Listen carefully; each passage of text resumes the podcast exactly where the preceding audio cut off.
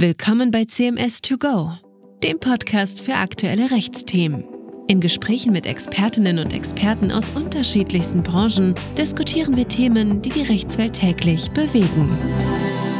In dieser Folge unserer Einfach Innovativ-Serie sprechen wir über generative KI bzw. Large Language Models. Präsentiert wird diese Folge vom CMS Legal Tech Team. Mein Name ist Larissa Böhme. Als Ex-Legal Counsel eines Unicorn-Startups und Innovationsmanagerin berate ich zu Legal Operations Team. Generative KI ist aktuell, man muss sagen, wieder in aller Munde.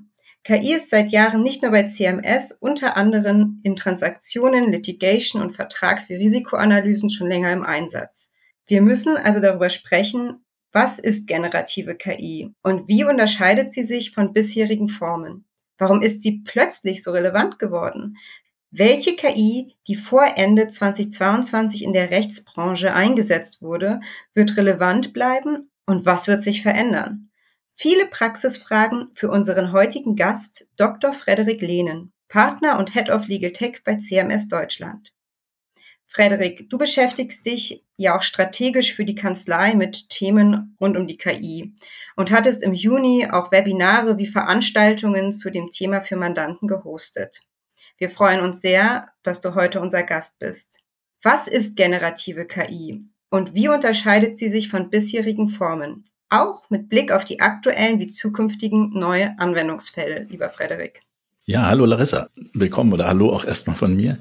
Ja, spannende Frage. Also, was wir erlebt haben, ist eigentlich in den letzten Jahren, also ganz wichtig in dieser Welle von 2014 bis 2016, dieser ersten KI-Welle, das waren so Word-to-Vec-Algorithmen und semantische Ansätze so Unternehmen wie eigentlich Leverton oder Kira, Raven, Luminance die waren eigentlich vereinfacht gesagt eine Auffindehilfe. Also die waren damals noch recht eindimensional und haben einem eigentlich ähnliche Sprache wieder markieren können oder flaggen können, zeigen können. Das ist eine Technologie, die wir auch bis heute noch benutzen. Wir selbst setzen auf die Software Kira und setzen die zum Beispiel ein in großen DDs. Das haben wir einmal gemacht für den Verkauf von vielen Funkmasten. Auch bei Massenverfahren kommen die bei uns zum Einsatz. Diese Art von Algorithmen und KI. Aber auch bei Internal Investigations zum Beispiel nutzen wir letztlich noch auf dieser Technologie fußende Algorithmen. Und jetzt hat sich die KI weiterentwickelt. Was wir jetzt haben, sind die großen Sprachmodelle und ähm, die bringen eigentlich sogar nicht nur eine Auffindehilfe, sondern eigentlich eine gesamte Problemlösung, nämlich für das Problem der Unzugänglichkeit von Sprache davor für Computersysteme. Es wirkt also als Brücke. Das ist heute jetzt auch massenhaft an frei verfügbaren Texten des Internet angelernt immer noch doch auch im Kern eine vektorenbasierte Repräsentation. Das heißt, dieses Modell ist viel kleiner als die Anlernmasse, also als all diese frei verfügbaren Texte. Was man sich da vielleicht sozusagen als Laie drunter vorstellen kann, ist, dass es wie so eine Art Diamant ist. Ganz komprimiertes Modell, ähm, durch das man eine Frage hindurch schicken kann. Und das reflektiert dann daraus. Die Antwort sozusagen kommt da wie eine Reflexion raus. Ich spreche da sehr oft mit diesem Sinnbild des Diamanten, wenn man es technisch nicht allzu tiefgehend erklären möchte. Ja, das ist das, was wir heute eigentlich haben. Da werden dann tatsächlich deutlich komplexer in sehr, sehr vielen Schichten sprachliche Fähigkeiten, allgemeine sprachliche Fähigkeiten, Logik und Intelligenz abgebildet. Es wird aber zum Beispiel eben nicht mehr in die Quellen gesehen. Also diese neueren Sprachmodelle sind auch letztlich doch eben nur, wie ich eingangs sagte, ein Schlüssel dahin, dass Computer mit lauter anderen Aspekten noch sich der Sprache mächtiger werden können und, und damit interagieren können. Aber das Sprachmodell selbst hat seine Grenzen, wird zum Beispiel nicht perfekt recherchiert sagen können, das stammt aus dem Aufsatz und den richtig zitieren können, sondern es wird vor allen Dingen möglich sein, sprachlichen Ausdruck zu finden. Vielen Dank. Ein Problem dabei ist ja aktuell auch noch die Halluzination. Ne, du sagtest ja eben auch ganz richtig, das Modell antwortet immer. Es hat kein Gefühl dafür, wie sehr es der Anlernmasse trauen kann. Oder auch, ob eine Antwort tatsächlich richtig oder nicht ist, auch wenn sie erstmal augenscheinlich richtig wirkt aufgrund ihrer Formulierung oder ihres Musters. Ähm, gerade für uns in der juristischen Arbeit ist Genauigkeit aber besonders wichtig. Erst im Mai wurde der Fall eines Anwalts in New York bekannt, der einen Schriftsatz mit ausgedachten, sogenannten halluzinierten Urteilen eingereicht hatte und nun möglicherweise eine Strafe dafür bekommt. Was können wir gegen Halluzinationen tun, wenn wir prompten?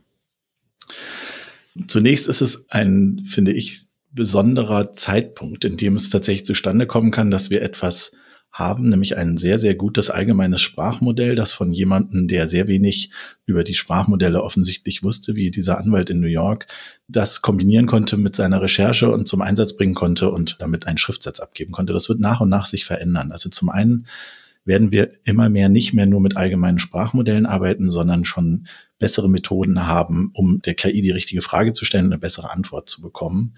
Und zum anderen ist es wohl auch so, dass aus Produktsicht gar nicht mehr so richtig mitbekommen werden, was eigentlich im Hintergrund arbeitet. Was bedeutet das jetzt hier konkret und warum antworte ich so auf diese Halluzinationenfrage? Wir werden bei Halluzinationen immer mehr nur bemerken, dass die ein immer kleineres Thema nur noch werden. Also dass das nachlassen wird, wie dramatisch die Halluzinationen sind. Das hat damit zu tun, dass die KI sich in so drei gröberen Schritten weiterentwickeln wird. Das erste ist, die Ebene, auf der jetzt sind, mit einem großen allgemeinen Sprachmodell kann man im Prompting besser werden. Das wäre eine der Antworten darauf. Also dieser Anwalt hätte besser prompten können oder versuchen können, besser zu prompten.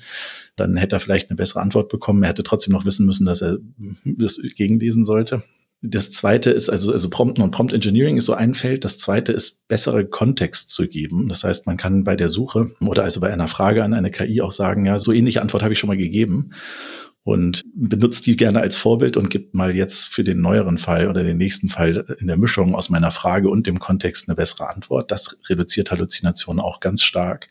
Das werden viele Anbieter jetzt eben mit reinbringen und werden eben Methoden haben, die so unter der Haube auch immer wieder so ein bisschen guten Kontext geben, sodass die Halluzinationen deutlich geringer werden. Und die dritte Methode ist die aufwendigste von allen. Es ist sozusagen wirklich entweder das Modell fein zu tun oder es sogar ein ganz eigenes Modell extra dafür anzulernen für die juristischen Sachverhalte und die Sprache und dort dann eben vielleicht auch einfließen zu lassen, was wir Juristen bräuchten, nämlich die guten Quellenangaben und Zitate. Das ist dann die letzte Stufe. Und All das wird im Hintergrund so passieren und aus Produktsicht, Nachfragesicht wird man das gar nicht merken. Man wird nur merken, nach und nach Halluzinationen werden immer weniger ein Thema sein.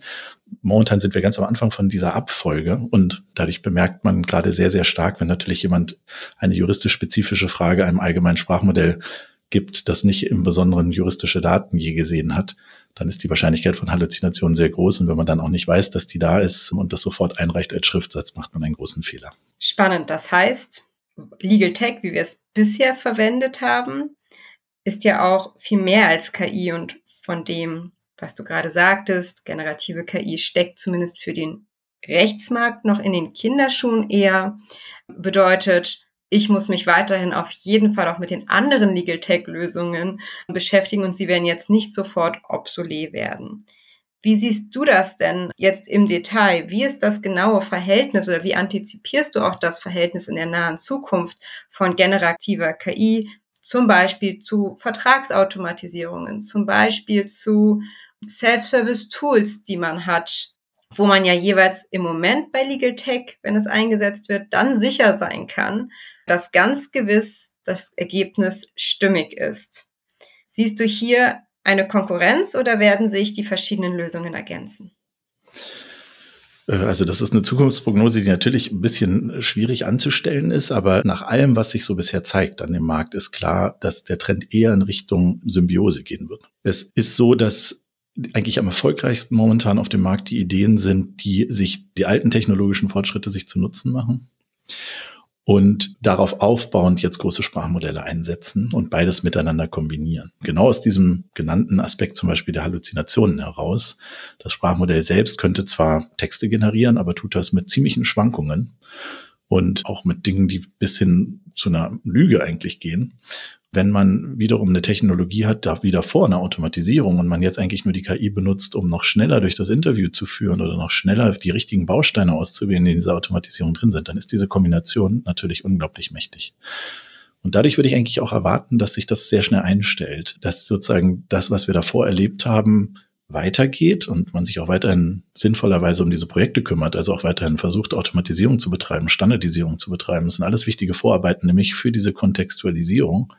Und dass man das aber, diese Subsumption auf den Einzelfall und die Auswahlschritte in diesen einzelnen Elementen dann dazwischen, dass man da vermehrt dann eben auf moderne KI setzt. Das muss dann im Detail sogar noch nicht mal das, das ganz große Sprachmodell sein. Das können auch kleinere Maschinenlerner-Algorithmen sein, in allen Abstufungen dazwischen. Wäre momentan meine Prognose an dem, was ich auch wirklich am Markt sehe, wer erfolgreich ist. Ich glaube, das ist ein wichtiger Punkt, den du hier nennst. Die Digitalisierungshausaufgaben erst einmal machen, um überhaupt auf den Stand zu kommen, dass man A, die Organisationsreife hat, dann für, wenn es dann möglich ist, dem Einsatz von generativer KI in der Rechtsabteilung oder in Fachabteilung für juristische Fälle, als natürlich aber auch den Standardisierungsgrad, das Wissensmanagement und die Datenlage so aufbereitet hat, dass man tatsächlich dann diesen Kontext erst geben kann. Ich glaube, das ist nicht zu unterschätzen und da ist sicherlich auch noch ein Weg bei vielen Unternehmen. Kommen wir vielleicht ein bisschen zu den neuen Buzzwords, die es jetzt rund um generative KI gibt. Wir kannten ja den Legal Engineer schon als Begriff, der jetzt im Rahmen von Legal Tech immer mehr auch sich als ja, Berufsbild gefestigt hat. Mittlerweile gibt es aber auch immer mehr den Term Prompt Engineer. Hast du Tipps für das richtige Prompten und macht das richtige Prompten überhaupt einen Unterschied? Wird jeder ein Prompt Engineer werden oder wird das irgendwie mehr so wie beim Legal Engineer werden, eine Untergruppe quasi der Rechtskundigen, die gleichzeitig auch sehr tech-affin sind? Werden vielleicht auch in der Zukunft die Prompts selber durch eine KI geschrieben? Ja, Larissa, das sind alles spannende Fragen. Hm, die Antwort wird eine Mischung aus all dem sein. Wir werden wahrscheinlich erleben, dass man selbst wird besser werden müssen, indem wie man der KI eine Frage stellt, also prompten wird lernen müssen, jedenfalls Grundelemente davon. Man wird sich dabei vor allen Dingen die Frage stellen müssen, wie aber eigentlich auch bei einem menschlichen Gegenüber, was weiß dieses Modell oder was weiß dieses Gegenüber genau und wie muss ich die Frage stellen, dass es sein eigenes Wissen möglichst gut nutzen kann. Das heißt, man wird auf Dauer lernen müssen, je nachdem, welche KI man wie eine Frage stellt, was wird man sinnvollerweise noch als Kontext, als weitere Informationen mit dazu geben müssen. Und dafür wird man ein Gefühl entwickeln müssen, nach und nach. Ähm, und wenn man jetzt momentan sieht, wie Juristen eigentlich mit Sprachmodellen umgehen, sieht man, die stellen momentan noch zu kurze, zu knappe Fragen, die den Kontext nicht mitliefern, die die genaueren Umstände nicht erklären. Das ist dann noch nicht sinnvoll, aber mit etwas Training kommt man da relativ schnell hin.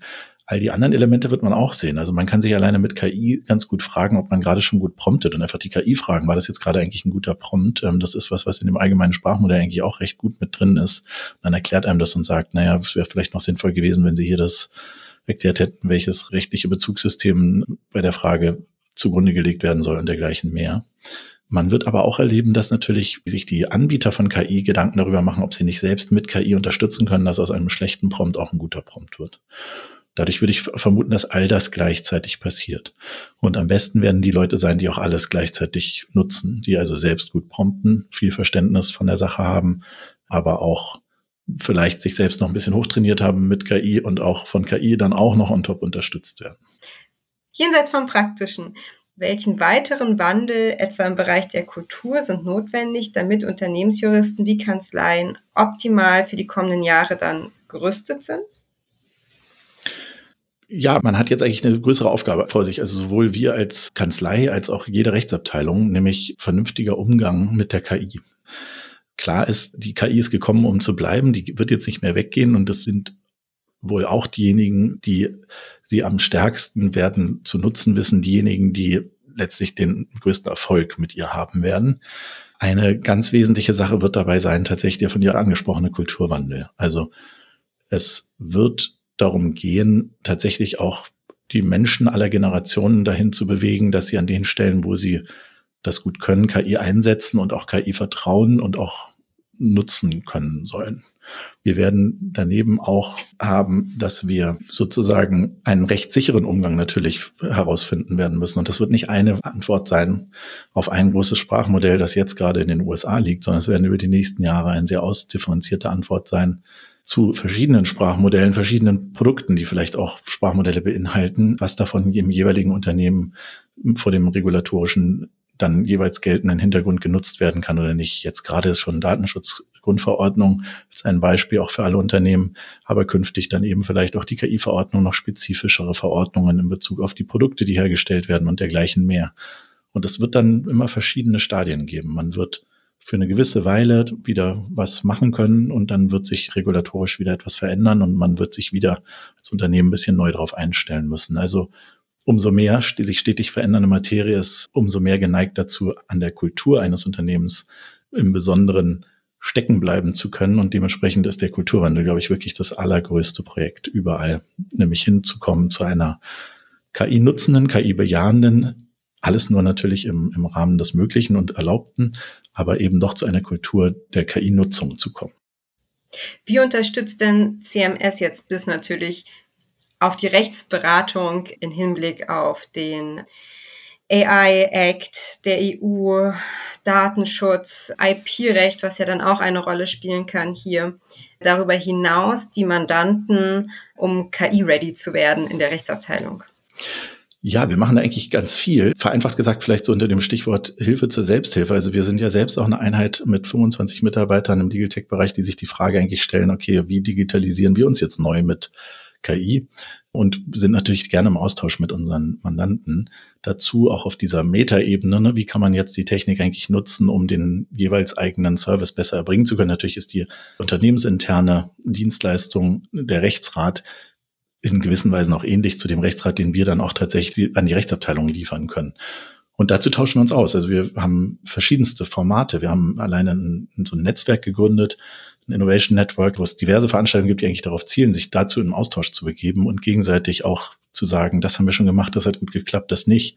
Auch unter mehreren Mandanten untereinander. Also ein bisschen ins Gespräch zu kommen. Wir haben Veranstaltungen auch, die wirklich das zum Ziel hatten, auch wirklich genauer zu erklären.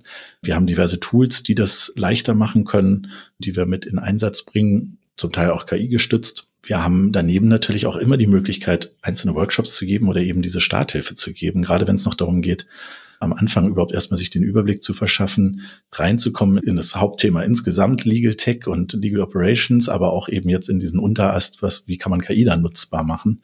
Auch dafür haben wir Formate, die helfen, der Rechtsabteilung da zu einem guten Start zu kommen dann ist es ja oftmals ein Projekt, was dann doch im weiteren Unternehmen selbst mit eigenen Ressourcen läuft. Deswegen begrenzen wir uns da eigentlich auch drauf. Aber das bieten wir eigentlich in allen Formen auch an. Herzlichen Dank, Frederik. Gerade erst wurde der AI-Akt der EU beschlossen. Das ist aber, glaube ich, noch einmal ein ganz anderes Thema, das eine neue Podcast-Folge, glaube ich, auch ähm, würdig wäre, sich anzunehmen, noch einmal in der Gänze. Ich würde das sehr freuen, wenn wir, Frederik, genau in einem Jahr hier noch einmal ein Update dazu geben, ja, wo wir dann technisch, regulatorisch, aber auch von den Business Cases her stehen. Für heute nehme ich im Wesentlichen mit. Es gibt spannende juristische Anwendungsfälle für die generative KI. Sie steckt aber noch in den Kinderschuhen. Vorhandenes Legal Tech einzusetzen ist weiterhin sinnvoll und wird Stand jetzt auch nicht sofort obsolet werden oder ausgetauscht werden. Da liegen einfach auch die Anwendungsfälle teilweise anders. Wobei das eine oder andere Automatisierungsprojekt doch in der Zukunft ablösbar sein könnte von dem, was du gesagt hast.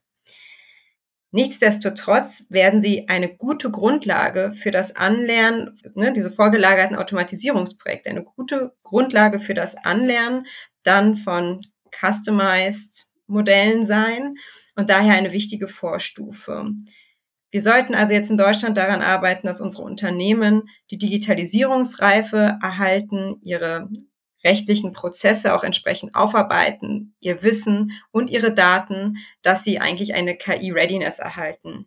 Aktuell können Unternehmen dafür auch schon sorgen mit Workshops für genug Prompting-Kenntnisse, auch die Sensibilisierung im Hinblick auf Risiken zu sorgen und den sicheren Umgang mit KI schon einmal zu üben. Also wir haben aktuell eher ein Schulungsthema und Wissensthema.